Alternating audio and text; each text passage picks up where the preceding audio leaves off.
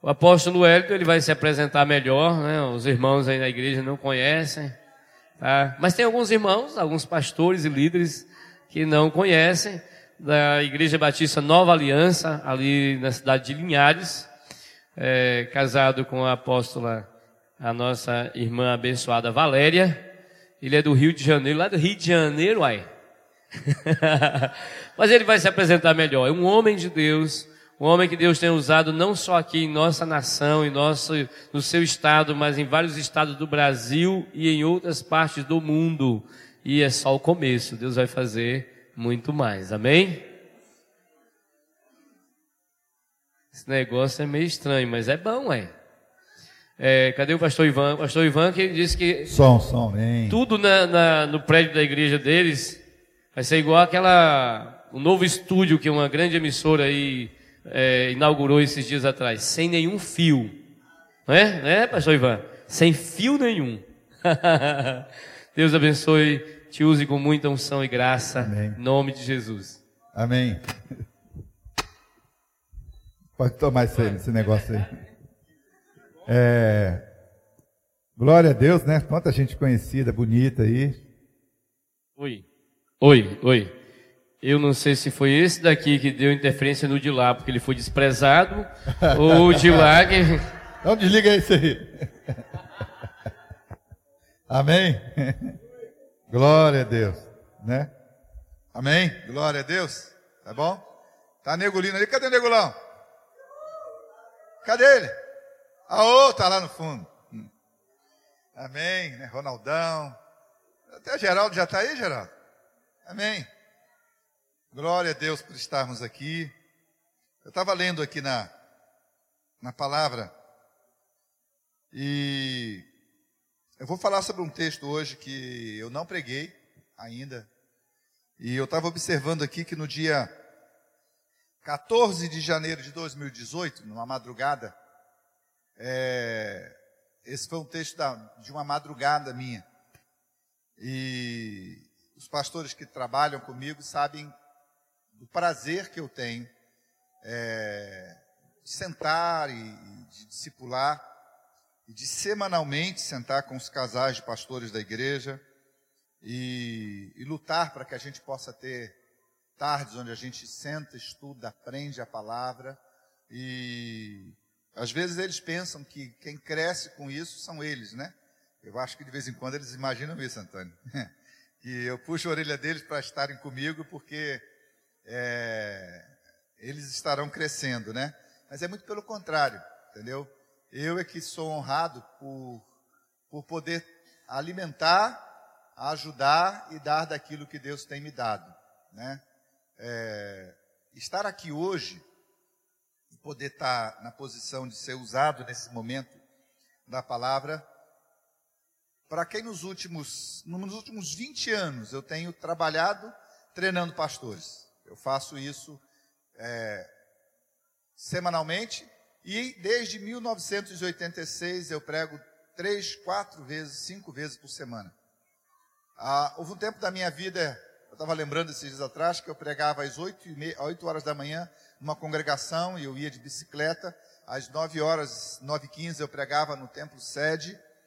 Às 11 horas eu ia para o presídio, ficava até as 3 da tarde. Às 6 da tarde eu pregava na praça. E às 18 horas, às vezes tinha união de treinamento também na igreja e tinha um culto à noite que eu pregava. Né? Então eu, eu sou de uma geração onde a gente, é, nem sempre a gente andou de carro. E às vezes alguém chega na nossa igreja e, e descobre assim, o número de igrejas que fulano abriu e essas coisas todas. E imagina que tudo é, é, é a gente é aquela árvore que naquele dia está dando fruto, né? E, e às vezes essas coisas assim causam a gente ter relacionamento com pessoas e, e com uma pessoa, com outra. Mas o ministério ele é cruel. Eu queria falar hoje sobre profissão perigo. Eu não vim aqui para para falar daquilo que, que eu sei, nem daquilo que eu tenho pregado. Até porque os pastores que estão comigo sabem que eu vou falar aqui agora de um texto que eu nunca lhes falei. Talvez eu fale mais da minha alma, da minha dor, da minha vida ministerial, do que eu fale da minha teologia ou da minha história. Eu sou nascido em igreja, sou filho de pastor, criado dentro do ministério. E como é difícil a vida e a caminhada de pastor. Como é difícil a caminhada e a vida ministerial. Às vezes a gente se apega no meio da caminhada e só a graça, só a graça é que nos basta. E esses são os momentos melhores, os momentos de maior crescimento e de maior maturidade para a gente como pastor. O que eu quero falar hoje não é motivo de orgulho, de muito menos de vaidade. E eu sou um amante da palavra e muitos aqui vivem de pregar a palavra, de estudar a palavra. Hoje eu estive na roça do irmão Adilson, né? Adilson, Adilson, isso mesmo, Adilson. E eu fui lá, eu, pastor Miranda, pastor Maelson, né, pastor Hilton, e fomos lá ver a roça de cacau, e eu tirei um monte de fotos, imagens, fizemos vídeo. E toda a história de sucesso, toda a história de sucesso, ela começa com uma história de fracasso. Guarda isso. As nossas histórias de sucesso, elas começam com, com princípios de, de, de uma cova plantada, de um buraco feito, e de palavras contrárias aos montes. São muitas as palavras contrárias. São muitas as dificuldades que nós passamos nesse desapontar, nesse desabrochar, e até o momento onde de fato a gente venha dar fruto. São anos, são vidas, são tempos, são estações, são eras que vão nos fazendo crescer e amadurecer na vida ministerial. E quando a gente chega em momentos onde nós estamos, parece que momentos onde tudo parece que vai dar certo, é a hora que realmente dá mais certo. É a hora que a gente deixa essa terra. E a vida ministerial é mais ou menos assim. Se você é médico, dentista, advogado, é um produtor rural, se você é um profissional liberal e você comete qualquer deslize ou qualquer pecado, você vai continuar na sua caminhada. E apesar de perder o seu caráter, você vai continuar com a sua vida financeira e com a sua caminhada. A vida ministerial não é bem assim. A vida ministerial nós vivemos daquilo que nós pregamos, nós vivemos daquilo que nós modelamos as pessoas, mas, sobretudo, nós vivemos de imitarmos a Jesus e trazermos as pessoas para que elas vejam Jesus na nossa vida e elas imitem a Cristo junto conosco. Essa semana eu conversava com um dos pastores e eu falava que, nos melhores definições de liderança, eu ouvi de uma pessoa que é, é, é não é tão assim conceituada no chamado meio evangélico, e é de César Castellano, quando ele diz que liderar é a arte de tirar o melhor do seu liderado, aí ele bota uma vírgula, para a glória de Deus. E essa vírgula é que faz todo sentido. Liderar é a arte de tirar o melhor. Tirar o melhor de você. Seu pastor foi colocado aqui para sugar você, para tirar de você. Isso que seu pastor foi feito. Agora tem só uma vírgula no negócio aí. Para a glória de Deus.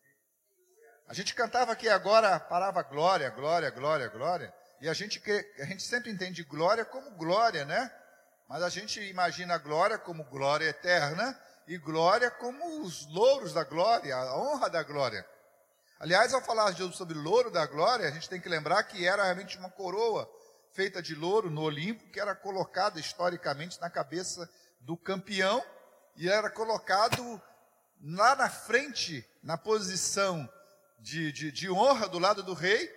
E é engraçado que aquele local, aquele patamar onde o rei ficava, era chamado de paraíso. Paraíso. Quando disse Jesus disse assim: Hoje estarás comigo no paraíso, Quer dizer, você vai estar desfilando comigo no local onde todos verão a sua glória. E é isso que quer dizer: hoje estarás comigo no paraíso.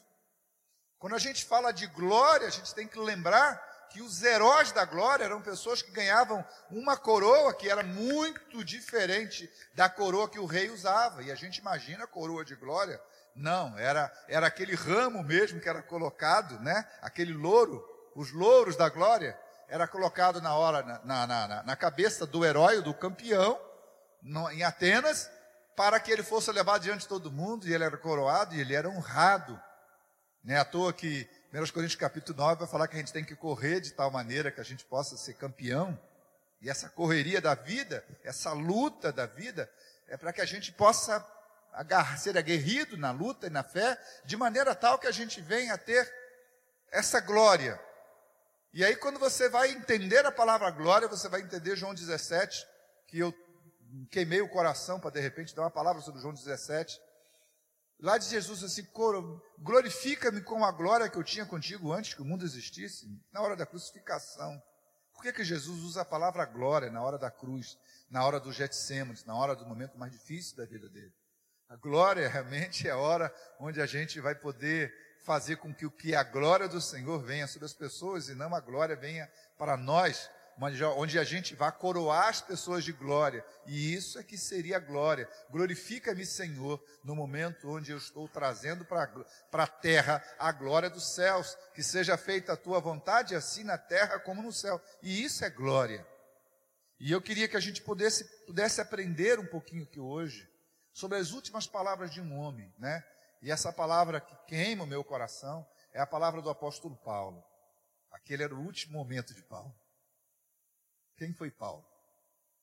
Talvez simbolizasse aqui é, um representante da lei, como, como Antônio, que deixou talvez a posição de um desembargador, presidente, né? O maioral dos judeus, deixou de ser presidente do Superior Tribunal para ser um preso. E esse aqui é o momento final da vida de Paulo. Paulo solitário, sozinho, no auge da sua glória. E às vezes a gente entende essa, essa situação de prosperidade, de conquistas, de ganhos. E às vezes, quando eu imagino o Senhor Jesus à luz de palavras como essa, eu fico imaginando que há alguns anos atrás eu andei tantas vezes de bicicleta lá em Linhares e com tanta saúde. E Deus me deu a alegria de poder andar de Hilux, de Land Rover, de Pajero Full, e de ótimos carros nos últimos anos. Mas eu sou o pastor da bicicleta, ou eu sou o apóstolo da Land Rover? Quem sou eu? Eu sei o homem que eu sei andar com o carro do ano, mas eu sei andar dentro dos anos que o Senhor Deus me colocou. Não é o que eu tenho, que tem meu nome, ou que possuo, que vai dizer aquilo que de fato a gente é. E o apóstolo Paulo chega nesse momento crucial da sua vida. Nesse momento onde era para ser muito honrado como maioral, solitário. Adilson, de fato, fazer coisas especiais é para pessoas que, que às vezes são cabeça dura, que que resolvem às vezes ouvir só a voz da razão, ou a voz da imaginação, ou a voz da ousadia. Não é à toa que a honra e a coroa não é para qualquer um, pastor. Se você deu a mão a um colega no momento mais difícil da vida dele, você foi honrado hoje, é porque de fato você não é qualquer um. Qualquer um nunca toma atitude de, de extraordinários. Mas os, os extraordinários fazem de qualquer um aquele que para ele naquele momento é um. Seja um extraordinário. Transforme qualquer um em um. E às vezes é isso. Pastor Hilton um dia foi qualquer um. Mas é aquele cara abraçou ele e falou: Vem, você é um para mim, é um cara especial. E às vezes debaixo da graça é isso. Nessa carta do apóstolo Paulo, no capítulo 4 de 2 Timóteo, Paulo está fechando seu processo ministerial e Paulo dá uma palavra, ele deixa uma palavra à igreja. É engraçado que historicamente, possivelmente, o que faz mais duro a palavra de hoje, eu vou te usar. Que faz mais duro essa palavra de hoje é que possivelmente essa, essa, essa carta ela não foi lida antes da morte de Paulo. Possivelmente ela fica na cadeia para ser entregue essa carta e aqueles a quem Paulo endereça a carta elas não conseguem ler a carta e, e realmente resolver o problema da alma do apóstolo Paulo. O apóstolo Paulo diz aqui, da mesma maneira que no capítulo 12 de Romanos ele fala, rogo-vos, pois, ele diz aqui, conjuro-te, pois diante de Deus e do Senhor Jesus Cristo, que há de julgar os vivos e os mortos na sua vinda e no seu reino, que pregues a palavras íntemas a tempo e fora de tempo, E esses dias, eu tenho que parar para falar que o último discipulado nosso foi sobre a ideia da cruz, o quadrilátero da cruz, sobre os quatro pilares da cruz, foi a última mensagem que eu preguei na igreja. De fato, foi também o último discipulado nosso sobre a cruz. E é Paulo diz aqui que a gente pregue a palavra a tempo e fora de tempo. O que seria isso? Que a gente esteja tão cheio da palavra, que a gente mova o natural e o sobrenatural de maneira tão simples, de que a gente viva nesse mundo natural o sobrenatural, de que a gente seja tão cheio do Senhor, que ao ser tocado por alguém, a glória do Senhor venha sobre nós. Que esse olho de Deus seja tão abundante na minha vida e na tua vida, que ao sermos tocados, ao falarmos, ao expressarmos e ao vivermos, isso seja tão constante na nossa vida, que isso constranja, que isso admoeste pessoas, que isso seja constrangedor para as pessoas. Eu não sei se a tua vida já constrangeu alguém de pecar perto de você. E é isso que o apóstolo Paulo está querendo dizer que alguém fala, dá licença, pastor, que eu vou contar essa piada. Você me dá licença. Aí, aí o pastor está aí. Ei, fulano está aí. Que a nossa vida sirva para admoestar, para alertar, para transformar as pessoas que estão vivendo com a gente. Mas que a nossa vida também, onde a gente entrar, seja na loja, com uma muleta, onde for, seja um mover de Deus em qualquer que for lugar. Será que as pessoas que andam com você, pastor, elas te veem ser agente de Deus a tempo e a fora de tempo? Quem conhece o grego vai saber entender bem que a palavra, a palavra grega para, para o id, que a gente usa muito, né?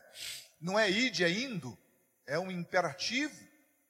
É do, do, do ing, da terminação do ing do, do inglês, né? Aquilo que está, é, eu ando, né?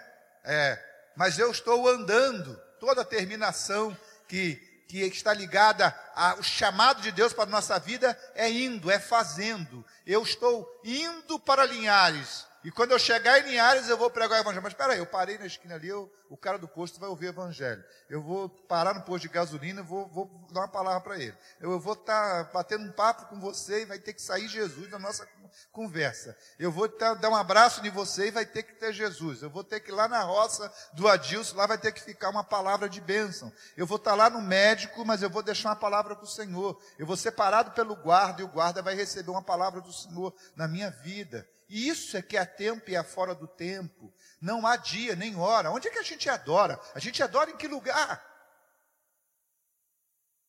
Quando eu entendo que eu sou canal, se furar você, vai sair o que de você? Qualquer tempo, em qualquer hora, em qualquer lugar. Ser religioso é ter dia e ter hora para Deus. Por isso nós não somos sabatistas. Por isso que a gente não cultua no sábado. O nosso sábado é todo dia. Porque é tempo e é fora de tempo. Ou é tempo de Deus para a tua vida. Bota a mão para o outro assim. É tempo de milagre. É tempo de Deus. É tempo de bênção. É tempo de vida. Aí está tempo e fora de tempo. E se o tempo não aconteceu, eu vou fazer chegar tempo de Deus. Onde eu chego, o tempo de Deus acontece. Onde eu chego, o tempo de Deus acontece. E ainda que haja alguém, como o pastor Hilton, fora de tempo, quem está no tempo de Deus vai ser agente de Deus e vai fazer com que o tempo dele chegue. Isso é que é tempo e é fora de tempo. É o atemporal. Nós vivemos no Kairos, no Cronos, ou no Kairos. O Cronos é isso. É aquele Deus velho, barbudo, preso, que nos limita. Isso é o crono, andarmos no cronômetro. No domingo eu prego, no domingo eu leio a Bíblia, no domingo eu faço lição. Talvez aquela história da escola bíblica dominical, que eu acho que deve existir, a gente entenda que a escola dominical é o local da gente estudar a palavra. Por isso que cada um fazia. Ah, esse aqui é o seu ponto, esse aqui é o meu ponto. Ficava aquela briga. E lá na hora da escola dominical, a gente fazia um prédio de educação religiosa e gastava um milhão num prédio de educação religiosa, como eu também já construí. E fazia 20 salas, 30 salas. E lá no domingo, no horário da escola dominical, tinha que ter uma ótima sala e gastar um milhão de reais. Para, às vezes, no domingo de manhã, oito horas a gente ir para a sala, aí demorar 15 minutos para começar a lição, a lição ser feita de 8 e 20 até 8 e 50, 55, e já começar aquela sinetinha a chamar, porque 9 horas era a hora de, de começar o culto, né? E a gente dizia que a gente fez a escola bíblica dominical. Não é isso? Aí o professor não estudou a lição bem estudada e passou para o primeiro fazer o ponto que não estudou e, e, o local de estudar é lá. A escola não é dominical, a escola é todo dia. A escola é a vida, sua vida é devocional. É devocional. Eu não sei quantas vezes a sua Bíblia tem esse negócio aqui. Se tem uma coisa que eu aprendi de ministério com meu pai, é que quantas vezes eu via o meu pai acordava o meu pai e eu via o meu pai ajoelhado. Um dos maiores presentes que eu ganhei do meu pai. Meu pai nunca pastoreou uma grande igreja. Nunca foi um pastor expressivo. Mas meu pai tinha uma coisa. Eu nunca vi ninguém cobrar o meu pai. Eu nunca vi meu pai dever para ninguém. Esses dias atrás, meu pai me chamou junto com outro pastor, que é cunhado meu, e falou: Ó, oh, meu filho, essa pipi aqui nunca tocou noutra mulher. E a minha mãe, cala a boca! Que vale o seu caráter, a tempo e fora de tempo. É isso que vai dizer. É a sua moral. Eu queria dizer para você uma coisa. Quando a sua boca calar, tempo e a fora de tempo, as sementes que você está deixando, elas vão continuar sendo geradas, a tempo e a fora de tempo. No tempo em que você gere fora do tempo. Porque Cronos é esse negócio aqui, mas o Caróis é o extraordinário. Porque quem tem, quem tem a glória de Deus tem um Caróis chegando. Onde você toca, uma prostituta vira uma santa, vira uma missionária. Onde você, so, onde você toca, aquele cego vai começar a ser um homem não de vista, mas um homem de visão. Aquele coxo vai começar a correr com peso nas costas. Sabe, porque chegou o tempo, chegou o Caróis de Deus. A tempo e a fora de tempo. Paulo era um homem fora do tempo. E eu queria que você fosse um pastor, um líder, fora desse tempo. Semana passada, é, é, eu falava exatamente com, com um pastor, exatamente onde ele estava. E esse pastor preso no seu tempo e na sua, no seu problema, entendeu? Não era um dos nossos pastores. E eu falei, onde você está? E ele estava preso no tempo. Eu falei, cara, leia Efésios 2,6 para mim, por favor. E ele, lê na sua Bíblia. Ele estava sem Bíblia, ele abriu a, a, o seu aparelho e ele começou lá, lá. Alguém sabe Efésios 2,6 de cor aí? Alguém sabe? Alguém lê para mim Efésios 2,6 então? Deixa parar desse aqui. Eu vou começar a pregar daqui a pouco, tá bom? Eu quero dizer para você que eu estou falando para pessoas que elas não estão aqui agora.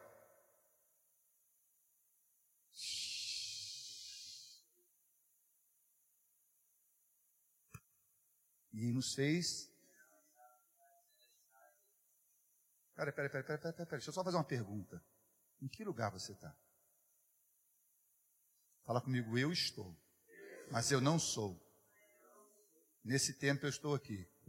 Mas estou sendo movido pelo tempo dos céus. No que dia é hoje no céu? Que tempo é hoje no céu? Eu queria que você trouxesse a glória de Deus para esse lugar aqui.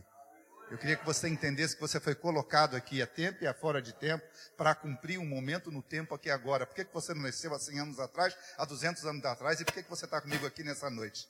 É porque você não é desse tempo. Deus colocou você aqui nesse tempo para que você possa cumprir um destino nesse local, hoje, aqui agora. Você não estudou na UEBA para que você ficasse lá, você para que você tivesse aqui nessa noite, nesse lugar, para cumprir um tempo de Deus. O soberano de Deus trouxe o cairós dele através da sua boca, do seu dom, do seu talento. E há um negócio de Deus hoje para ser cumprido aqui agora. E isso é a graça de Deus. Por isso é que há tempo e é fora de tempo para exortar, para demonstrar e para repreender, para chamar a atenção.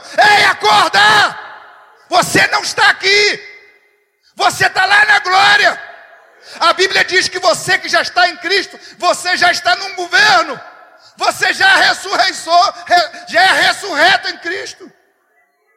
Se alguém está em Cristo, nova criatura é. As coisas velhas se passaram, eis que tudo se fez novo. Aí você vai, e o que é de prático nisso? O que é de prático nisso? É que eu estou aqui para reinar.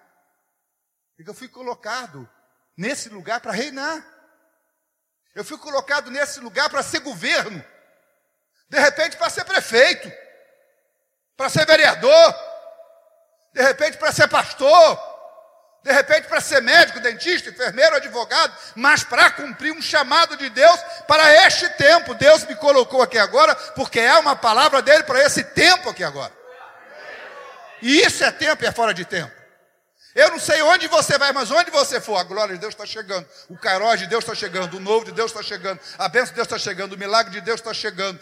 Nesse momento, quem está falando sobre isso é Paulo. Paulo não estava preso na cadeia, mas fisicamente ele estava. Como é que o cara dá uma palavra dessa? É porque o corpo dele estava ali, mas ele estava com a mente na glória. O problema é que nós somos limitados por onde nós estamos. Fala comigo assim: a minha fé precisa ser ultra circunstancial. Eu não posso estar preso a este tempo. Admoesta, repreende, exorta com toda a paciência. Por que com toda a paciência? Porque pessoa, as pessoas são cegas. As pessoas só conseguem entender aquilo que está no olho dela. Elas não conseguem entender aquilo que está no coração, aquilo que o Senhor Deus disse. Conjuro-te, pois, que, que te apresente, rogo, pois, pela compaixão de Deus, que apresentei os vossos corpos um sacrifício vivo, santo e agradável a Deus, que é o vosso culto racional, para que experimenteis qual seja a boa, perfeita e agradável vontade do Senhor. E a gente não sabe, a gente continua vivendo ontem, sabendo que Deus já nos colocou, Ele perdoou o nosso, o nosso ontem, consertou o nosso presente, para que a gente possa viver o futuro dele hoje aqui na terra. Você tem a palavra do futuro para quem está vivendo o seu ontem. Bota a mão em alguém e fala, você foi chamado para transformar e chamar um vinho novo, um novo céu, uma nova terra, um novo tempo, uma glória nova, uma vida nova, uma, um chamado novo, uma vida nova, debaixo da graça, em nome de Jesus. Mas sabe o que é a palavra longanimidade? A palavra longanimidade é paciência. Calma. Porque termina com longanimidade. Longanimidade não é algo que você tem. Longanimidade é fruto do Espírito Santo. Por isso que você, toda vez que não está debaixo da graça, você perde. Você é uma bomba explodindo. E você não sabe por que, que você não consegue viver essa coisa aqui. Porque nos falta longanimidade. Calma, Timóteo. Você é novo. Você tem a força. Mas tenha paciência. Calma, garoto. Para que, que Deus nos coloca alguém mais velho com alguém mais novo? Meu velho pai, meu cabecinha branca, quando eu assumi o primeiro ministério, no primeiro dia de culto, ele me chamou e falou comigo assim: Meu filho, deixa eu te ensinar um negócio. Quem tem posto a mão no arado vai ter que saber que existe o boi velho e o boi novo na canga. O boi velho dá a direção e o boi novo tem a força. Os dois têm que andar juntos, tá? Um quer sair tudinho, mas ele não tem direção. Isso é discipulado. Isso é saber que eu preciso de alguém para ser meu companheiro de lida. Eu não sou ilhado, andai-vos, juntai-vos, é uns aos outros, é mutualidade, eu preciso do outro ao meu lado. Eu não sou ilha. Por isso que a gente tem vontade de casar de vez em quando. Ah, foi o Senhor que disse que não é bom, o quê? Primeira vez que Deus disse não, ele disse que não é bom? Isso, e você quer, quer ser bom, quer ser um, quer ser sozinho? Calma. Para de falar disso, está na Júlia de novo, né? Rapaz, o cara tá de olho na ovelha minha, Geraldo, aí. Logo a Júlia. É? Então a gente conversa. Versículo de número 3. Versículo de número 3, então, diz, porque virá o tempo em que. Ah, será que isso aí vai acontecer algum dia?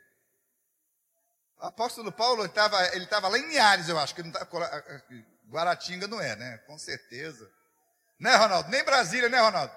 É lá só Linhares que acontece isso aí. Porque virá o tempo em que não suportarão a sã doutrina, mas tendo grande desejo, vontade, latente, de ouvir coisas agradáveis aos seus ouvidos, ajuntarão para si mestres segundo os seus próprios desejos. As pessoas escolhem hoje qual é a sua igreja, quem querem ouvir. As pessoas não gostam de ouvir pessoas que falam verdade. E vão falar a verdade. Você gosta de ouvir quem fala a verdade? Psicologicamente, não. Todos nós gostamos de mentira. Ninguém gosta de verdade. Você gosta de um amigo que só fala a verdade? Gosta? Será que você gosta mesmo? Você imagina Jesus conversando com você e você mentindo para ele e falar assim: não, hum, fala a verdade. Não, fala a verdade. Não, fala a verdade. Não, pode começar a falar a verdade. Não, fala a verdade. Você gostaria de alguém que falasse só a verdade com você? Muitas vezes a gente que é pastor, a gente omite. Eu tenho estudado sobre a mente humana nos últimos 20, 20 e tantos anos. E às vezes as pessoas não conseguem entender que as pessoas que fazem leitura do corpo, leitura do gesto e que entendem de psicologia, elas entendem que elas estão pregando, a postura, o jeito de falar, o jeito de não sei o quê. E às vezes o plenário da igreja lá é bem grande. E quando eu estou pregando, eu sei, quando eu toco no pecado X, meia dúzia de pessoas mexe no cabelo e faz uma coisa. E se contorce aqui. E quando eu falo aquele problema de novo no outro domingo, é a mesma pessoa que se contorce. E as pessoas imaginam que a gente não nota essas coisas, não, pastora. A gente nota. Mas eu vou chegar lá, Deus está me dizendo, Deus está me falando, Deus me falou. Quando a pessoa não quer falar, meu filho, deixa ela com o Senhor. O seu problema é você falar. Mas há pessoas que não gostam de verdade. Você sabia que quando vai, fazer, quando vai, ser, quando vai alguém chegar diante do promotor e vai contar alguma coisa, você testemunha, ele tem que prometer lá que ele vai falar a verdade, mas você sabia que ninguém conta toda a verdade? Isso é psicologia, psiquiatria.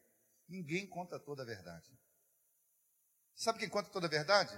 Um serial killer. Eu matei, estuprei, cortei o pescoço, fiz assim, fiz assim, fiz assim, fiz assim. Um serial killer conta tudo sem, sem problema. Ele não tem o id ego, super ego funcionando certo, então ele sai contando tudo assim. Não tem nada, não tem freio mental para ele. Não tem esse tempero nele. E aí ele sai contando tudo assim. Seria bom se a gente que é, que é, que é natural contasse tudo, né? Por isso a Bíblia diz em Provérbios 28, 13 que a gente tem que confessa e deixa alcança a misericórdia. Mas outros não conseguem viver essa vida de misericórdia. E a gente vai juntando sempre alguém que fala para a gente o que a gente gosta. E o apóstolo Paulo era uma pessoa que criou inimigos. Inimigos.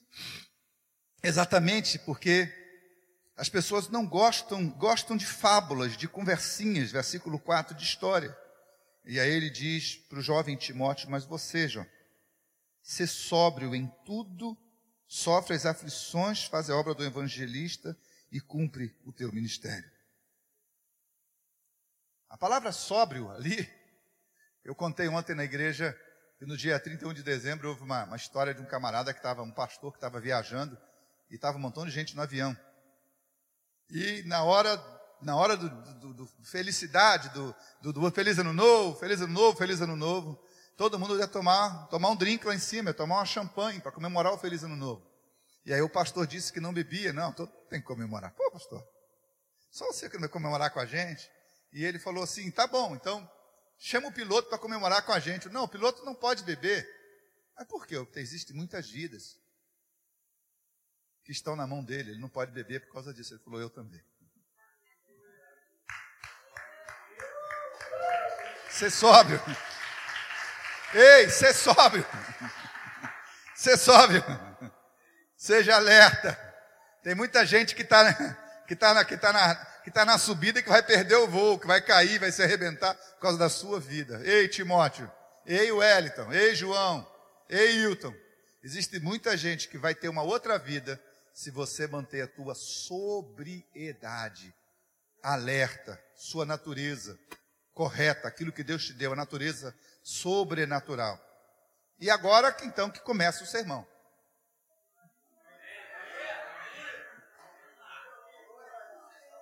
Até então, até então era a conversa de Paulo, um bate-papo de Paulo, né? E nesse momento aqui, então, que o apóstolo Paulo, ele abre o coração e ele começa a abrir a sua alma, exatamente a partir do versículo 6. Até então, ele está dando uma palavra para Timóteo, mas nesse momento aqui ele começa a falar dele. Ele diz no versículo 6: Quanto a mim, quanto a mim, eu já estou sendo derramado como libação e o tempo da minha partida está próximo. Que ser pastor? Esse era o, os últimos momentos de vida do apóstolo Paulo. Paulo conhecia a lei, era alguém do tipo do pastor Antônio, e ele sabia que os recursos dele já tinham acabado, já tinham sido tramitou, julgou, condenado. O apóstolo Paulo foi morto, inclusive, historicamente por causa do ano 64, lá de junho de 64, quando Nero tinha 17 anos, assume o governo e Nero põe fogo em Roma. E 14, exatamente, distritos de Roma pegam fogo e Nero fica rindo. Né? E na sua loucura fica rindo de Roma pegando fogo. O ódio vem sobre, tem que vir sobre alguém, e ele fica rindo, ele bota a culpa na igreja. Igreja tem que ter nome, tem que ter pessoa. E aí ele começa a matar crente de tudo quanto é jeito. Touro chifrando, leão comendo, gente matando, alegria e a festa de Roma era chamar multidões para matar. A nossa história da igreja é a história do rastro de sangue. Bem-aventurados sois quando sois perseguidos por causa da, da fé. E a gente hoje acha que no nosso conforto, a gente sempre quer algo voltado para a gente, um cristianismo voltado para o meu eu, para o meu ego, para o meu desejo de ouvir aquilo que eu gosto. O apóstolo Paulo está determinando a sua carreira como o maior de todos os homens de Deus. Ele teve a coragem de um texto que a gente usa para ceia. Eu não sei quantos pastores aqui que usam na ceia do Senhor é, o texto de 1 Coríntios capítulo 11, né? Mas existe um segredo em Coríntios 11 que eu não vejo pastores dizendo. O que, que diz 1 Coríntios 11, 1? Vamos falar comigo? Sede meus imitadores, como eu sou de Cristo. Esse é o texto da ceia. Assim começa o princípio da ceia do Senhor. Sede meus imitadores, como eu sou de Cristo. Que ousadia! Para quantas pessoas você pode falar isso, pastor? Para quantas pessoas você, é líder de célula, você pode falar isso? Me imita, olha para a minha vida. olha para a minha vida. Eu acho que as coisas começarão a mudar no meu ministério, no seu ministério, quando a gente for capaz de dizer para alguém: Olha para mim, você quer mudar? Olha para mim. Quando o coxo tiver de pedir dinheiro para a gente, a gente não tiver dinheiro, mas a gente fala comigo assim, olhar antes da cura, do milagre, fala assim: Olha para mim. Será que você poderia dizer para as pessoas hoje: olha para mim? O apóstolo Paulo diz assim: quanto a mim, eu já estou sendo derramado como libação. A palavra libação é, é, é oferta ao Senhor, corbão, oferta ao Senhor. Eu estou sendo uma oferta para Deus. Eu estou dando a minha vida para Deus. Eu não sei se você veio para o ministério. Eu conheço pastores que são pastores e que têm a coragem de falar assim, ah, eu tentei medicina, mas eu não passei em medicina. Ah, eu, eu, tentei direito, mas eu entendi que era para eu ser pastor. Cara. Pastor não é um local para quem não tem o que fazer, não, muito pelo contrário. Né? muito pelo contrário. Há pessoas que não conseguem entender um pastor estudando. Você já viu que às vezes as pessoas estão no gabinete, você está lendo lá, se preparando, e alguém chega pastor, já que o senhor tá, não está fazendo nada, E o pastor está lá orando, meu pastor, já que o senhor não está fazendo nada, né? Eu não sei com você, mas alguém já me viu no, já me viu no shopping andando com as minhas filhas, falou, pastor mentiu. Eu tinha que marcar uma reunião com ele, ele não marcou não, tinha horário comigo e ele, ele não marcou, ele falou que ele tinha um compromisso. Estava lá passeando no shopping. Ué, minha família não é compromisso? Hein? Será que a família do seu pastor não merece? Ele não tem que ter tempo para os filhos dele? Que falta a presença do papai faz. Será que a vida do seu pastor, ele não pode, não deve, obrigatoriamente, ter o tempo para beijar, para abraçar, para dizer eu te amo, para fazer bagunça, para pescar e fazer nada com seus filhos? Tem que ter sim tempo para isso. Mas a vida do pastor é uma vida, e é a vida do, do profeta, para a vida do líder, a vida do adorador, do levita. Nós somos uma oferta ao Senhor. A oferta era, era libação, era uma oferta derramada. Poderia ser em, em azeite, poderia ser em vinho, poderia até ser em leite. Mas era uma oferta entregue no altar e era derramado. Por exemplo, quando se fazia uma aliança, no Antigo Testamento, era uma tribo forte com uma tribo mais fraca. Uma tribo que era de cultura, de agricultura com uma, uma tribo de guerreiros. E eles faziam exatamente, pegavam um animal e faziam o berite, o chamado, a chamada aliança no Antigo Testamento, e faziam o símbolo de duas alianças juntas mesmo, que é aquele oito, no chão. E falavam o seguinte: que seja sobre nós o sangue desse animal para quem quebrar a aliança. Por isso nós fazemos uma aliança com o Senhor. Quando eu dou a minha vida para o Senhor, eu faço uma aliança com o Senhor. Eu entro com medo, Deus entra com a coragem. Eu entro com a morte, Ele entra com a vida. Eu entro com a tristeza, Ele entra com a alegria. Eu entro com a derrota, Ele entra com a vitória. Eu entro com as trevas, Ele entra com a luz. Eu entro com a minha vida perdida, Ele entra com o caminho. Eu entro com a mentira, Ele entra com a vida. Eu entro com eu, nada, e Ele entra com tudo. E apesar da gente ser nada, o Espírito Santo continua assim, ó, esperando um comando nosso para que ele possa entrar. Se você não tem nada, não tem problema, ele é tudo. Ele é o Deus Todo-Poderoso. Mas eu quero saber de uma coisa, você é oferta ao Senhor hoje? Como é que é a canção? Eu vim me derramar? Me derramar, né? A gente não canta? Me derramar, canta só um pedacinho só. Lembra? Está lembrando? Está lembrando? Como é que é a canção? Me derramar? Dizer que eu sou teu? Hum, me derramar, dizer que sou eu, me derramar, dizer que sou grato, dizer que é seu moço. E é isso que Deus quer fazer conosco hoje. É que você se derrame. Cara, você é tão gorduro, por que você é tão bruto? Tem que derramar mesmo derramar o seu sangue, derramar a sua vida, derramar o seu melhor. Porque, de fato, o que, que ele fez? Foi uma oferta, libação. Primeiro que derramou o seu sangue por nós. Ele se derramou, se doou por nós. Ele é oferta pela minha vida. Quando a gente está medindo o dinheiro, né? Realmente nós, neotestariamente, nós somos, temos que ser contra o dízimo. Temos que ser contra a oferta, contra isso tudo. Porque ninguém aqui é dono de nada. A gente vai discutir isso para quê? Ele não deu 10, ele deu 100%. Aliás, ele nem deu 100%, não tem número, porque continua dando. Se a gente fazer conta de tempo, é insta-tempo e fora de tempo, tudo é dele. Né? Que é dele, por meio dele, para ele são todas as coisas, glória, pois a ele, como? Insta-tempo, fora de tempo? Não, eternamente. É dele, do Senhor da terra, só todo mundo aqueles que nele habitam. E isso é ser oferta e o tempo da minha partida está próxima. A palavra partida é uma palavra grega que ela tinha três características que eram, que eram ímpar. Ele sabia que ele estava na hora de partir. E essa palavra era usada quando a gente ia desatar o nó da embarcação para pegar o mar adentro. Podia ser a palavra. Está na hora de desatar o nó para o barco sair. Está na hora da partida. Essa palavra também ela era usada quando a gente ia desfazer uma casa para a gente mudar de endereço. Por isso que o pastor pode pregar exatamente, não morreu. O dono da casa mudou de. É, essa é a ideia. Ou então, o tempo de partida era o tempo da entrega para que algo ou alguém pudesse ser mudado e transformado. quando você dava alguma coisa. Essa, isso aqui está partindo para mudar a vida de alguém. É um ato de doação.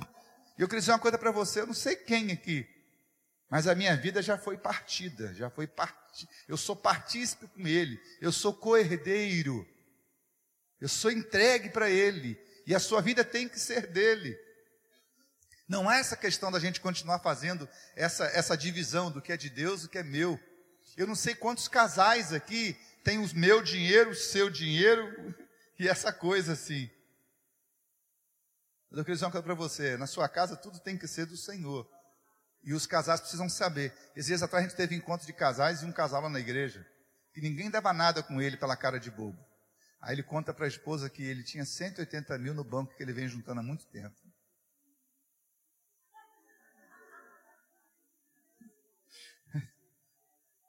Uma dificuldade para gastar dinheiro.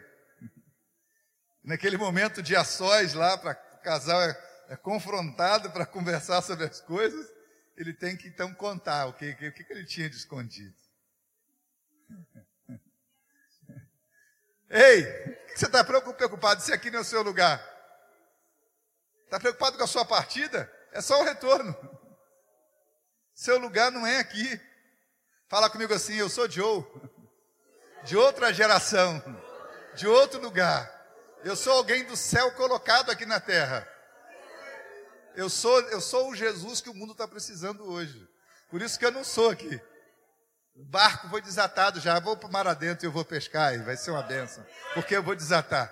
Eu estou mudando de vida, estou mudando de lugar. Partiu. Partiu. Não sou daqui. Partiu. Guaratinga, 2019. Está lá na sua casa. Pode botar no Face, né? Estou de partida. Por isso que a gente não se preocupa tanto em ficar guardando coisas. Quer dizer uma coisa para você: qual foi a última vez que você limpou o seu armário? Quanta calça você tem lá, que há um ano você não usa? Pega todas amanhã, faz um ato de doação. Pega aquele guarda-roupa que você tem com aquelas roupas que estão lá. Alguém está precisando daquela roupa. Parte, doa, entrega. Você não é daqui. Para de reter, para de segurar para de ser preso às coisas desse mundo. Isso é profético. Eu queria que amanhã alguém chegasse aqui com uma roupa nova que você doou. Mas em nome de Jesus, não dou aquilo que não presta, não dou aquilo que é bom. É em nome de Jesus. Dê o seu melhor. Entrega. A gente morre para ficar um montão de coisas para trás aí. Quanta gente está cheia de quinquilharia, de carro velho, de trem velho, de porcariada velha. Lá em casa eu tinha cerca de quase um quilo de ouro, de coisas guardadas da minha sogra, da minha avó, do meu não sei o que, não sei o que, não sei o que, não sei o que lá da minha, da família da minha esposa. Tinha uns negócios lá de ouro antigo, de família, de família, de família. Até que uma empregada lá de casa resolveu.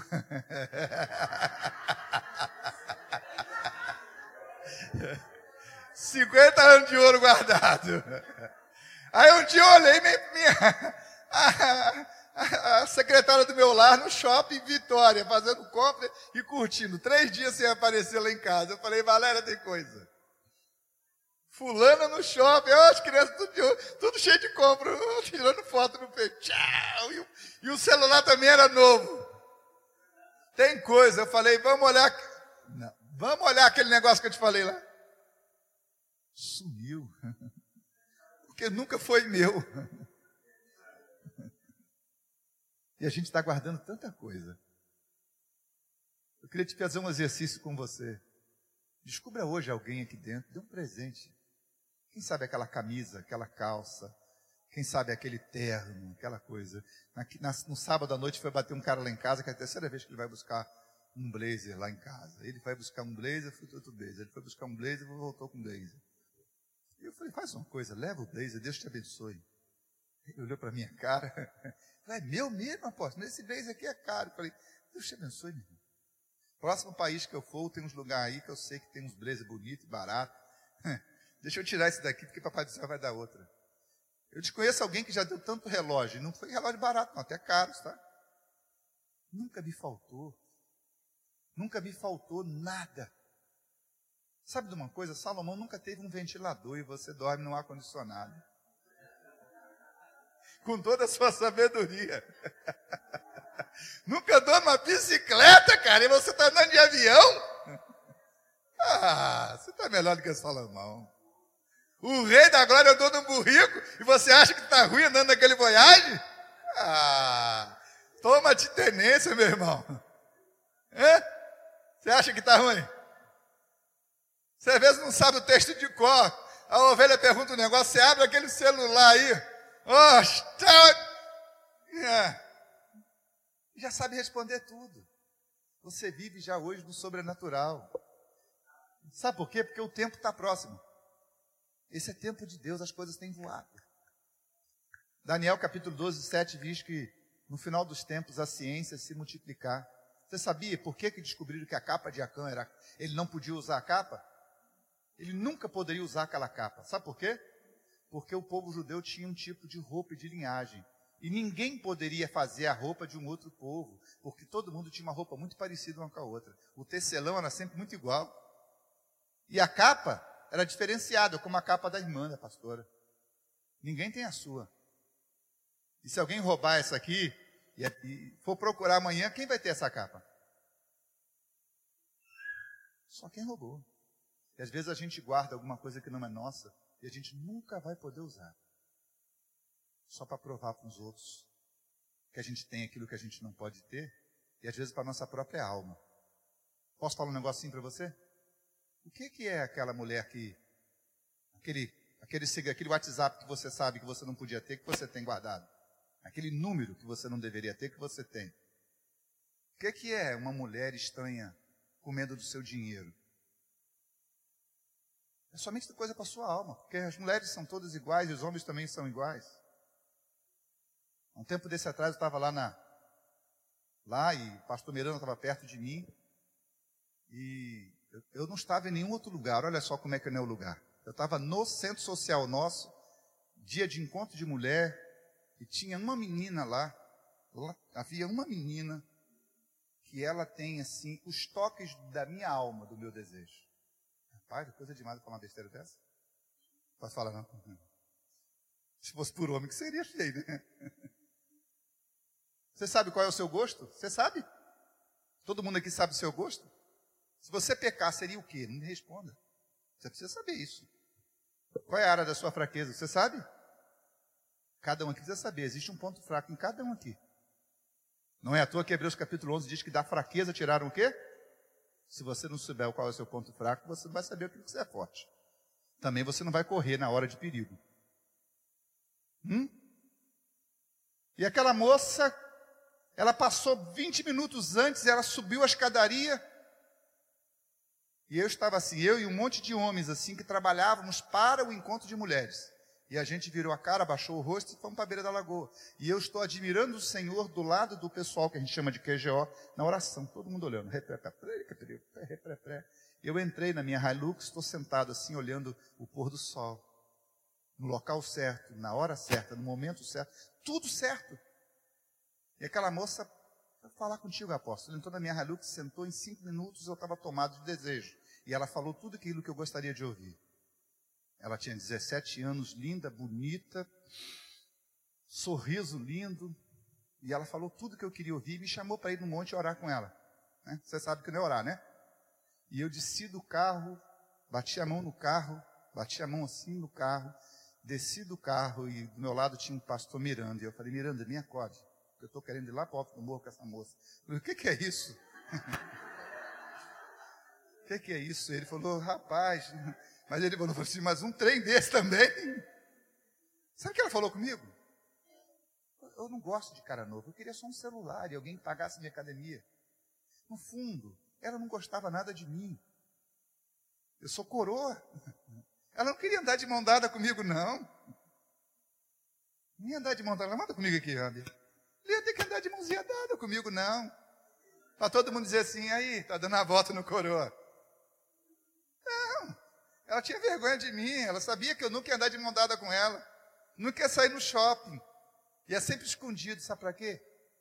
Para desfazer a minha alma de que eu sou aquilo que eu não sou. O pecado é assim mesmo. E Paulo vai dizer exatamente, cara, está próximo. O nosso pecado é sempre algo que está próximo da gente. Se guarda. O pecado é algo que está perto de você, não é algo que está longe de você, não. E ele sabe qual é o seu gosto. O Paulo está falando ali, ei, eu sou oferta. Eu sou oferta ao Senhor. Eu tenho que tomar cuidado, porque o tempo está próximo. E aí ele diz no versículo de número, de número 7, ele diz assim, uma das coisas mais fantásticas. Eu queria poder dizer essa palavra do meu último dia de ministério, na hora que eu estiver passando o cajado. É, toda vez que eu vejo meu pai lá com aquela cabeça branca e eu estou pregando, eu fico olhando assim, um dia eu vou poder sentar diante dos pastores, diante da igreja que eu pastoreei, e eu vou poder dizer essa frase. Essa é a frase da minha vida. Eu sou o dia que eu puder entregar o ministério e dizer assim: minhas ovelhas, obrigado pela honra que vocês me deram de investirem na minha vida, de estarem do meu lado, de suarem comigo, de orarem comigo, de trabalharem ao meu lado. Eu combati o bom combate. Ó, oh, acabou a carreira. Mas eu guardei a minha fé. Guarda a tua fé. Guarda a tua fé. Bota a tua fé em prática. Sabe onde a gente guarda a fé? No solo. É na semeadura. É no trabalho, é na labuta. Paulo estava se entregando como libação de fé ali. Estava plantando. O Adilson só estava colhendo hoje, pastor. Foi com a gente lá também. Porque ele plantou um dia. E esperou lá quatro, cinco anos para a roça dele começar a dar resultado. Deus que o Wellington possa um dia poder ter a honra de poder ler essa palavra diante de toda a igreja. Que frase você gostaria que tivesse no seu túmulo um dia, Antônio? Que eu fui um homem segundo o coração de Deus. Apesar dos pesares. Apesar da queda, apesar do mal e do homem que eu sou. Eu gostaria que na minha lápide pudesse dizer que eu fui um homem segundo o coração de Deus. Se eu tive uma casa, se eu tive um carro, se eu tive uma moto, se eu tive uma passagem de avião, se eu falei uma língua, se eu tinha algum conhecimento, nada disso é importante. O importante é aquilo que ficou no meu coração e de uma boca que fala daquilo que o coração está cheio. As minhas filhas hoje me ligaram alegres porque passaram em no segundo período na Faculdade Federal de Medicina de, em, Anatomia e a Bia ligou, uh, bagunceira, fazendo bagunça, que passou. E, pai, que peso, a pior matéria do primeiro ano. Aí eu dei uma palavra para ela, pai, o senhor está tão pastor hoje, o senhor está falando igual pastor. Eu falei, a boca fala que o coração está cheio. O senhor falou tanto em Deus agora, e ela ligou pulando. Será que alguém já disse para você que a sua boca está falando muito de Deus? Que eu possa combater esse combate, que eu possa poder guardar a minha fé e cumprir a carreira do Senhor. Versículo de número 1. Eu vou pular para o 9. Versículo 9. Pode ter que falar sobre o 8, porque desde agora. É engraçado, que é engraçado. Isso é que eu acho mais gostoso no Evangelho. Bota o 8 aí. Eu acho mais gostoso no Evangelho são esses detalhes da, da fé. Quando é que Paulo se alegra por ter vencido, gente? Estava indo para morrer. E o cara, desde agora, ele já se sente coroado. Isso é uma questão de fé, cara. É uma antecipação do céu. O céu é algo tão real para o homem de Deus, que não é no dia que ele tem, é quando ele planta. Ele começa já a visualizar o fruto. Ele já começa a visualizar a bênção, visualizar a fé. E Paulo já começa a falar como um campeão. Ele começa a, a dar motivação. Ele era coach, ele era PNL, ele era psicólogo, ele era terapeuta comportamental. Eu quero ser antes de ser alguma coisa. E aí, Paulo, desde agora, isso é o um negócio do insta-tempo e fora de tempo. Eu trago a coroa da justiça que me está guardada, a qual o Senhor, o justo juiz, não é Nero que está no trono. Quem está no trono é o soberano. Vamos cantar. Tu és soberano sobre a terra, sobre o céu, tu és Senhor absoluto. Tudo, tudo que existe e acontece, tu sabes muito bem. Tu és tremendo, e é diante dele que nós adoramos e cultuamos, porque não adianta você estar sob a mão de Nero, o que eu preciso é estar sob a mão daquele que tem o poder, a honra, a glória, e é ele que reina dos séculos de eternidade e eternidade, e ele é o Senhor. Dá um brado de júbilo para ele agora. Ele reina! Ele reina! Ele reina! É hoje! E Ele reina! Sobre tudo e sobre todos! Ele reina! E o nome dele é Jesus! E a coroa da glória está prometida para quem está com ele.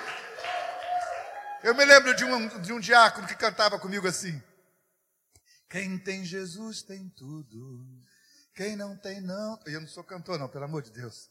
Quem não tem, não tem nada. Mas quem tem Jesus Cristo no coração, no céu já tem morada. Ah, aí sabe, aí sabe.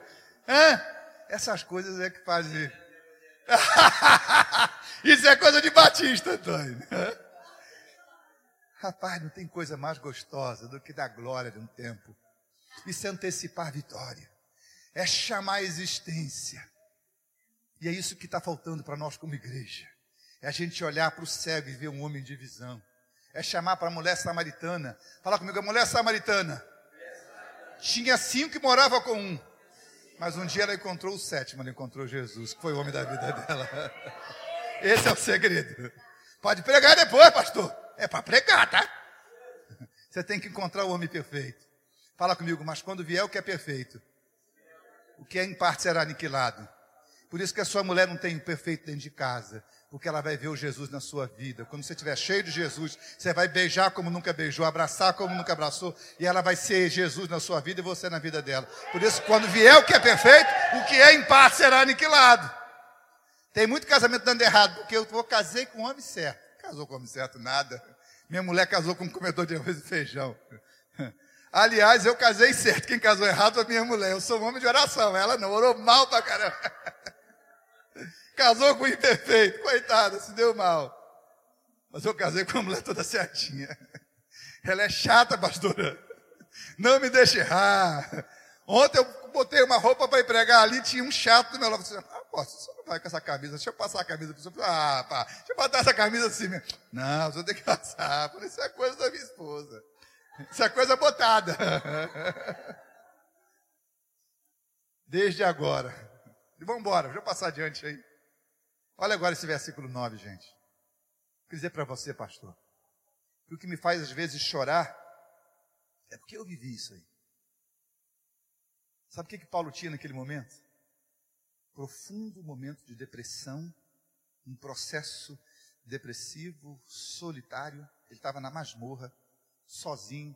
O local onde Paulo estava preso era um local, inclusive, que muita gente adoecia, tinha muitas doenças de pele. Paulo estava na Itália, num local de muito frio. E o local, ele pede uma coisa. Antes de pedir a capa, ele precisava de calor humano. E ele pede Timóteo. Cara,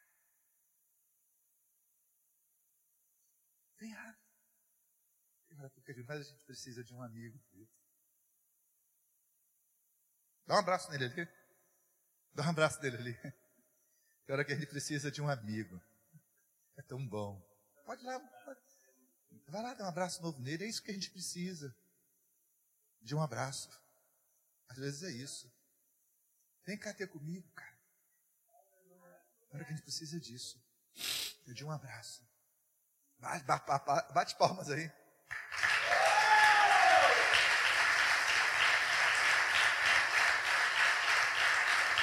Vem depressa! Joga teu orgulho fora, cara. Joga teu orgulho fora e diga para as pessoas que você precisa delas. Né? Né, Antônio? Eu preciso de amigo. Eu não sou completo sem você. Eu queria dizer para você que eu não sou completo sem as pessoas que caminham comigo. Eu sou parte de um processo. Uma das coisas mais duras para a gente que é pastor, quando você vai abrir uma célula, você fala assim, se ninguém for na célula? Se eu convidar dez e ninguém for? Eu vou abrir a igreja. Será que alguém vai na igreja hoje? Se ninguém for. Quando a gente prepara aquele cultão, né, pastor? A palavra está cheia, apaixonado. É igual o, pai quando ele faz aquela ceia. Falta um filho, né? Às vezes falta um. E a gente quer ir depressa dar um abraço. Quem conhece de psicologia sabe que tem um hormônio chamado oxitocina. Sabe o que, é ele? De, onde ele é, de que, que ele é feito? Vem cá, pastor. Esse hormônio ele é gerado pelo abraço. Isso aqui. Tem hora que um abraço. Quando você for num culto fúnebre, aí você fala, você fala dez palavras para a pessoa enlutada. Ela não sabe nada que você falou. Só o abraço. E tem momentos da vida, só basta um abraço. Só um abraço. Só um abraço. Quer dizer para você um segredo para os homens aí que trabalham com casais. As mulheres não trocam homens hoje por mulheres, porque as mulheres são apaixonadas por aquele instrumento que o homem tem. As mulheres têm uma carência do tamanho de um abraço, do tamanho de um carinho. Aliás, a palavra sexo para elas não, se, não, não é somente coito, é um processo. Não é isso, irmã? As mulheres precisam de atenção, de carinho, de amor, de palavra, de gestos, de atitudes. O meu sogro um dia ouviu que a minha sogra nunca tinha, havia ganhado um buquê de flores. Ela falou no meio de um todo mundo. No outro dia ele foi na maior local que vendia lá, pegou dois tonéis daqueles de 200 litros, encheu de planta, de flor, e comprou 50 dúzias lá e falou: Você tem flor aí, Maria, para o resto da sua vida. Burro, fez pior ainda. Não é a quantidade, seu burro. Compra uma flor de um real e chega em casa, fala comigo, eu me lembrei de você. Uma frozinha de um real. Aquela caidinha lá, lá olhar para o lírio do campo, né? Uma frozinha, aquela frozinha do matagal lá, aquela frozinha, aquela pequenininha. Amor, vi essa frozinha que lembrei de você. Igual você. Não é a quantidade, não, meu filho. Tem gente aí falando que dá 10, que dá 15, que dá 20. Para com essa história. Para com essa história, ô mané. Não é a quantidade, é a qualidade. Super-homem não existe. Fala comigo, as pessoas precisam ser amadas. A igreja precisa desenvolver amor. E não é a quantidade de evento que a gente vai fazer para melhorar a igreja. Não é a quantidade de vezes, não. É você se mostrar para o outro que ele é importante. As pessoas se importam quanto você se importa. Isso é amor. Você sabe o quão importante você é para alguém me fala o nome de uma pessoa que sabe que você é importante. Deus fala o nome de uma pessoa que você sabe que se importa com você. Fala o nome de uma pessoa bem alto, rápido. Fala bem alto. Tá bom. Amém? Glória a Deus. Me fala uma pessoa que você sabe que se importa com você. Tá bom. Fora a esposa agora, me fala uma pessoa que você sabe que se importa com você. Eita. Me fala, irmão, uma pessoa que. Pastor? Me fala uma pessoa que se, que se preocupa com você. Uma pessoa que se preocupa com você. Diz, ah, que legal. Tem, pastor, alguém que se preocupa com você? Tem? Se você hoje estivesse andando de moto, se machucou, caiu na estrada, para quem que você ligaria? Qual o nome dele? Qual o nome dele? Tiago. Fala comigo assim, importância tem nome.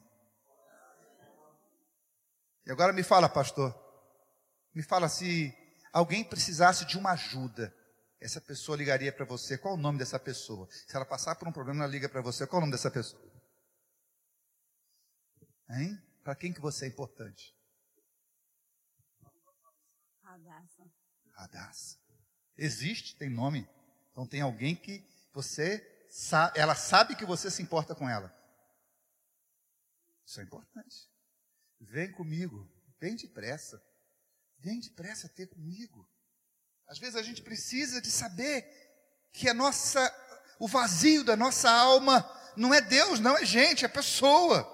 E Paulo sabia que naquele momento difícil ele precisava vencer um problema. Versículo 10 diz que porque Demas me desamparou, amando o presente século, e ele foi para Tessalônica, Crescente para Galácia e Tito para Dalmácia.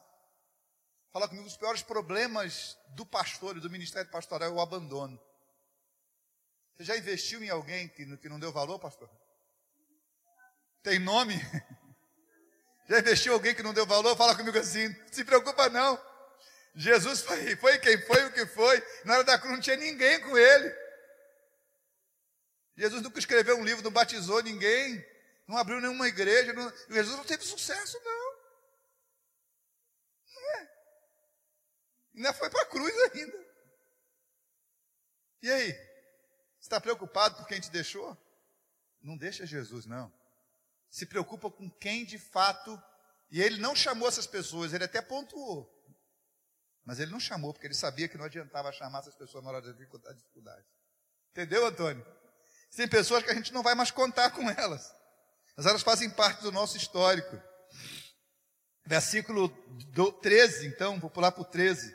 Quando vieres, ele estava com um problema físico, frio. Ele estava com frio. A capa que ele deixou em Trode, ele foi preso em Trode na sua segunda prisão, que gerou a sua morte. Ele estava em Trode e exatamente ele foi preso na casa de Carpo. E ele pede, eu acho que legal é isso aqui.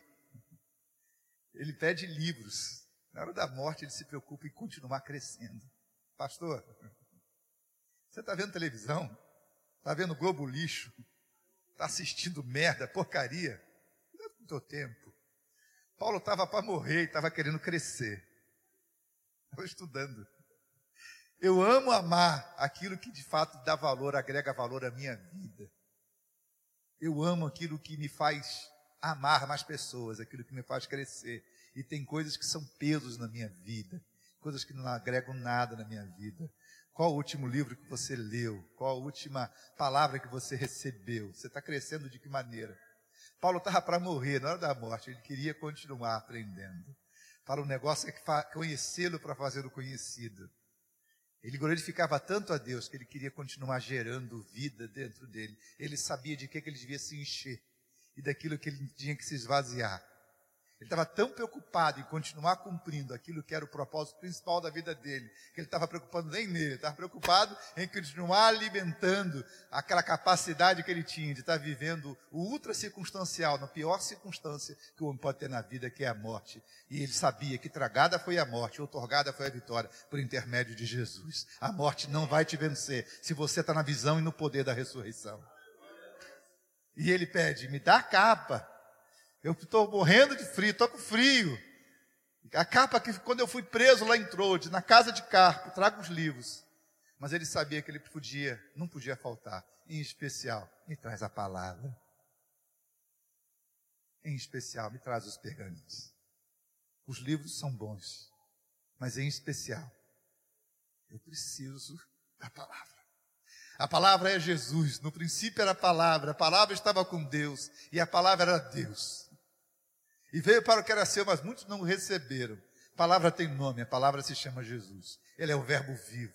Que não falte na minha vida, que não falte na sua vida, que não falte no meu ministério, que não falte no seu ministério. Momentos mais difíceis, a gente tem que estar inabalável naquele que é rocha da nossa vida. Esses dias atrás eu tive a honra de pregar, de dar uma palavra de cinco minutos, somente cinco minutos, numa grande igreja católica da cidade. Era, era a formatura de arquitetura da minha filha mais velha, que é pastora de jovens, e eu fui lá dar uma palavra. E quando eu cheguei, o padre mandou me chamar em particular. E eu cheguei lá, terno, arrumadinho e tal, formatura da minha filha e tal. E eu cheguei, o padre me chama, ele me chama no, no carro, falou assim: ah, Eu estou aqui porque eu sou uma pessoa especial, eu, eu estou abrilhantando essa cerimônia e você vai ser o meu auxiliar. Eu falei: Tem, seu padre. Senhor, seu padre e eu quero que você pegue essa, isso aqui e você vai ler essa homilia. falei, não, senhor padre, esse agora para o senhor, vou falar só cinco minutos mesmo. Uma coisinha pequenininha. Não, e não pode passar de cinco minutos, mas você, isso aqui que eu separei para você, fica tranquilo, senhor padre. E ele não sabia que a palavra que ele me deu foi dentro da bem-aventurança, que eu sei quase toda de cor. E eu ia dar-lhe uma coça nele, lá no. Eu fiquei quieto, guardei aquela para ele. Mas, sobretudo, eu ia falar para formandos em arquitetura. E eu falei, fala comigo assim, para gerar a rocha, o fundamento é Jesus. A planta é a palavra. O engenheiro é o criador dos céus, da terra, do ar e mar, é o Senhor. Mas o Espírito Santo vai usar a minha mão para que eu seja o construtor. Tudo que eu vai construir vai usar você. É você. É você. E eu preciso dos pergaminhos. Na hora da dificuldade, quando pode faltar tudo. Só não pode faltar a palavra no teu coração. Escondi a tua palavra no meu coração para que eu não possa pecar contra ti. Eu podia contar para você 10 histórias, 20 histórias, 30 histórias da minha vida e do meu ministério. Essa semana, antes de sair, eu sentei com diretoria de uma das nossas igrejas. E havia saído da igreja no culto de quinta-feira. E eu fui chamado, preciso que o senhor venha urgente aqui. E quando eu cheguei lá, era a casa de uma pessoa ligada a mim. Né? E quando eu cheguei naquela reunião, sete rapazes da igreja envolvidos com homossexualismo. Muitos ligados à direção da igreja, essas pessoas.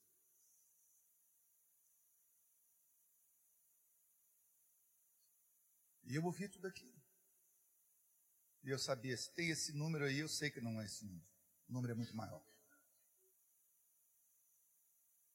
E eu ouvi todos eles, rasados, e eu disse uma coisa.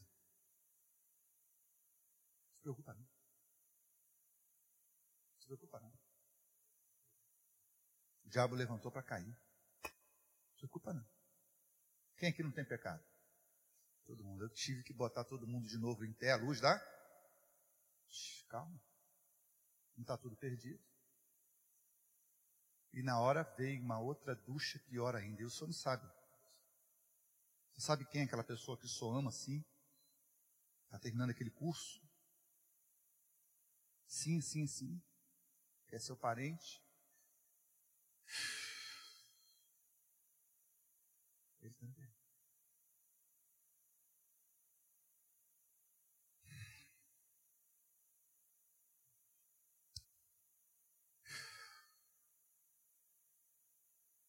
E de novo eu tive que voltar para a palavra. Os momentos mais difíceis da nossa vida. A gente não tem outra coisa. Eu sei aquele que é meu redentor e eu sei que ele vive. E que ele é poderoso para guardar o meu tesouro até o dia final. Eu tenho lido com a igreja e quase virei um pouco especialista em, em Apocalipse. Mas eu sei quem lá no final vence. Eu sei. Eu sei que quem é ele. Eu sei. Eu sei que ele se parece com o cordeiro. Eu sei. Mas eu sei quem é Jesus. Nas horas mais difíceis da vida. Eu sei a história final. Eu sei quem tem tudo sobre a sua e é momentos da nossa vida em que você, pastor, você não vai falar aquilo que está na tua alma. Você vai falar aquilo que está na palavra. É o pergaminho que vai fazer a diferença. É o que Jesus disse. Fala comigo, eu sou o que a Bíblia diz que eu sou, eu tenho o que a Bíblia diz que eu tenho, eu posso o que a Bíblia diz que eu posso, e ponto final. Nesse momento, o apóstolo Paulo, alguém entra na cadeia e grita para um velho quem é Paulo? Lá no final da masmorra, aquele velho cheio de frio, sem amigos, se levanta e com a voz meio embargada. Sou eu. E aqueles fortes da guarda pretoriana romana pegam Paulo e saem arrastando Paulo no meio de todo mundo. Paulo vai para o patíbulo, deita a cabeça bota a sua cabeça humildemente e é decapitado. Isso é a glória. E Paulo deixa escrito nesse momento da sua morte.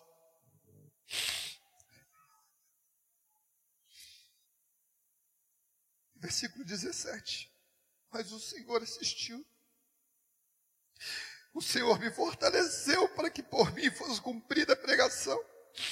E todos os gentios a ouvissem. E fique eu livre da boca do leão. O Senhor me livrará de toda má obra, guardar-me-á para o seu reino celestial. A que ele seja glória, versículo 18, hoje para todos sempre. Eu queria terminar no versículo 22. O Senhor Jesus Cristo seja com teu espírito. O Senhor Jesus seja com teu espírito. O Senhor Jesus seja com teu espírito. Ei, o Senhor Jesus seja com teu espírito hoje. O Senhor Jesus seja com teu espírito hoje. Você é corpo, alma, espírito. E que ele entre hoje. O Salmo 116, versículo 7. O rei Davi diz que ele ama o Senhor. Que laços de morte cercaram, que angústia do inferno se apoderaram dele. Mas ele diz no versículo 7: volta, volta a alma ao Senhor como um homem espiritual. É como se estivesse diante de um espelho. Ele diz para ele: Ei, ei, ei, volta ao Senhor, porque o Senhor já te fez bem. Versículo 7 do Salmo 116. E eu queria dizer a teu espírito hoje: volta para o Senhor. Toma a atitude de Paulo, volta para o Senhor hoje. Que o Espírito do Senhor seja sobre você hoje. Que o Espírito Santo seja com a tua vida que o Espírito Santo seja sobre a tua família, sobre os teus sonhos, sobre o teu ministério, sobre a tua célula, sobre os teus projetos, sobre os teus propósitos, seja sobre o seu chamado, sobre a sua saúde hoje, pelo poder que é no sangue de Jesus. Que o Espírito Santo entre na tua vida e que essa graça de cura seja sobre a tua vida hoje e para todo sempre. Amém. Essa palavra não chegou a Timóteo, mas chega à igreja. Hoje chega aqui, a tempo e a fora de tempo, que essa palavra possa ser viva no meu, no teu e no nosso coração. Essa vida não nos pertence, mas a Ele seja honra, a Ele seja glória, hoje e para todo sempre. Dá um brado de júbilo a Ele. Amém. Amém. E amém. Glória seja dado. Eu queria que você ficasse de pé. Nós vamos adorar esse Jesus lindo hoje. E eu queria que você adorasse a Jesus como você nunca adorou. A esse Jesus maravilhoso. A nossa vida é dele, a glória é dele, tudo é dele, porque é dele, por meio dele, para ele.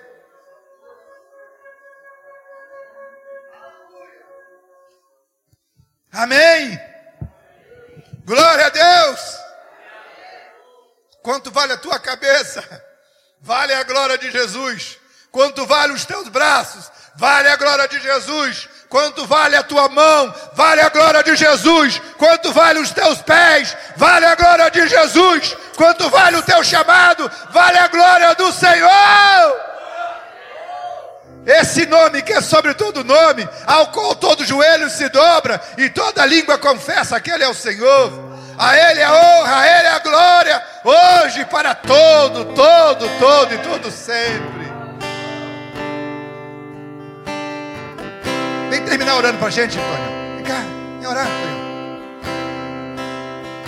Ore e abençoa a gente. Eu queria que você desse a mão a quem está agora. Eu queria dizer para você que eu sou feliz por ter amigos, por ter irmãos. Isso é que nos faz ser igreja. Isso é que nos faz amar uns aos outros. A gente poder dar um abraço e um beijo. E saber o seguinte: na hora da dificuldade, eu tenho alguém que vai me segurar. Eu tenho alguém que vai me dar a mão. Eu tenho alguém que vai me trazer a capa. Eu tenho alguém que vai me trazer livros. Eu tenho alguém que vai me dar a palavra, me dar pergaminhos. Isso é ser igreja.